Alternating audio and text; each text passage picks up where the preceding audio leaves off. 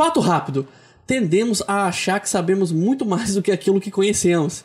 É, rapaz, cuidado com suas opiniões.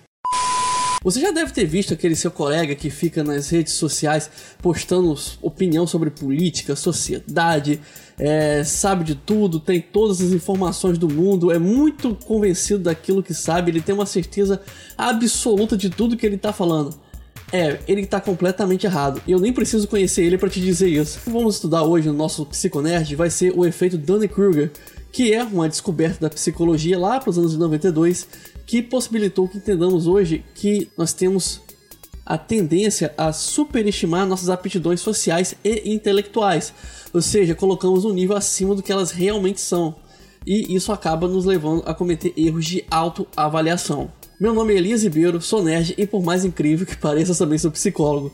Bem-vindos ao Psiconerd Web. A teoria de hoje, o efeito Dunning-Kruger, foi descoberto, foi observado é, por dois pesquisadores, o Justin Kruger e o David Dunning. E tem um vídeo no YouTube também, do TED-ED, que é muito bom, vale a pena assistir. Está em inglês, mas é possível habilitar as legendas, vou tentar deixar o link na descrição, que resume bastante esse efeito, porque é sobre ele que eu quero conversar com vocês hoje. É, estamos numa era de muita informação, de muita tecnologia, e as pessoas tendem a opinar com grande facilidade. E façam isso com grande certeza. E observe bem, as pessoas são inflexíveis. Elas dizem que algo é de um jeito e tem que ser desse jeito. Se alguém disse que o céu é verde, ele vai falar isso com convicção, vai defender isso, provavelmente vai criar inimizades com outras pessoas da família se disserem que o céu é azul. A culpa dessa certeza toda e já tínhamos isso na nossa genética, é inato na gente, mas ficou mais evidente agora com a era da informação, é do efeito Dunning-Kruger. Então, o que, que, eles descobriram? As pessoas que tendem a ter é, uma melhor ideia sobre si mesmas são exatamente aquelas que são menos capacitadas. Isso partiu de uma observação dos pesquisadores é, sobre um ladrão que teve lá. Tem, tem, uma história por trás disso, depois vocês podem também ver nesse vídeo ou no artigo, vou deixar para vocês verem lá mas eles observaram um criminoso que cometia sempre os mesmos erros, e eram erros estúpidos, e ele sempre achava que o plano dele ia dar certo. Então eles resolveram estudar para descobrir o que acontecia. O David Dunn, por exemplo, era professor de psicologia social. O que eles fizeram? Eles pegaram um grupo de pessoas e resolveram testar as habilidades delas. Então, eles mandaram eles resolverem certas tarefas, certas tarefas que envolviam lógicas, e mandaram responder um questionário. Eles responderam esse questionário e depois de ver as respostas que colocaram, eles pediram para que essas mesmas pessoas fizessem uma autoavaliação e dissessem se eles achavam que foram bem ou que foram mal. O que acontece é que nesse primeiro momento todos acharam que foram excepcionalmente bem, acharam que fizeram um bom teste. Era um teste de lógica, não é uma matéria assim comum nas universidades, então todo mundo achou que foi bem. Mas o resultado foi terrível. Passou-se um tempo, se não me engano, algumas semanas, eles deram material para que essas pessoas estudassem, entendessem os problemas de lógica e passaram novamente um teste para elas. Elas responderam esse teste e tiveram um desempenho excepcional, foram muito bem em relação ao primeiro teste. Muitas delas se superaram. E eles fizeram novamente uma autoavaliação, claro, sem os, os é, investigados saberem que, o, da nota final e eles pediram para que eles se autoavaliassem. A maioria disse que não foi bem no teste, mesmo que descobertos depois que eles tinham ido muito bem no teste. Então eles observaram o seguinte: quando a gente fala, tem muita certeza de um assunto, na verdade a gente não domina esse assunto. O que ocorre é que você, por você não conhecer é, a fundo aquele assunto, você não percebe os erros que você está cometendo.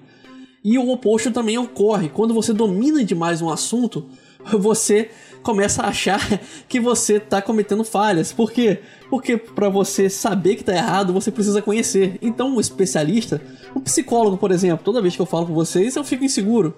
Eu confesso isso. Por quê? Porque eu conheço a teoria, mas eu percebo todos os deslizes que eu dou. Mesmo que sejam coisas pequenas que não afetam o conteúdo. Mas para você saber o erro que está cometendo, você precisa entender. Então, o que ocorre é que toda vez que você vê aquela pessoa com uma opinião muito contundente, é, bem precisa, muitas vezes é, é, agressiva na forma de expor essa opinião, essa pessoa provavelmente não sabe absolutamente nada. Você vê muito isso no YouTube, você vê YouTubers aí que são. Tem, tem esse perfil aí que já foi detectado pelo, pelo Danny Kruger, né? É, eles têm essa percepção errada da realidade, justamente porque eles não têm o domínio completo do assunto. Então eles não percebem os erros que estão cometendo e acabam é, defendendo às vezes ideias bem equivocadas. Você vê isso também no meio político, você vê isso aí é, no meio artístico, você vê isso em vários lugares. Então, é, a reflexão que a gente pode tirar disso é que até mesmo para você cometer um erro você precisa conhecer. Então, é, investe em seu conhecimento, não leve para o pessoal certas opiniões que você vê na internet.